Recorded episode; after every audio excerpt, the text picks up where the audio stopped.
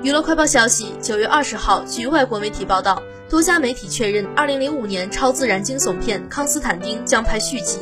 华纳已在开发中，基努·里维斯将回归主演，弗朗西斯·劳伦斯回归执导，阿奇瓦·高斯曼、美丽心灵、我是传奇编剧，并与 J.J. 艾布拉姆斯等制片。原电影卡司还包括蒂尔达·斯文顿、雷切尔·威兹、杰曼·韩苏、普鲁特·泰勒文斯等。改编自美国 DC 漫画的《Hellblazer》。影片在漫画的基础上做出了重大改编，聚焦周旋在人世、恶魔和天使之间的超能力侦探康斯坦丁的故事，全球票房超两亿美元。而此前由艾布拉姆斯打造的康斯坦丁剧集项目现已被 HKBU Max 放弃，计划推销给其他公司。该剧以当代伦敦为背景，创作了四个剧本，也在和一位男演员进行早期商谈。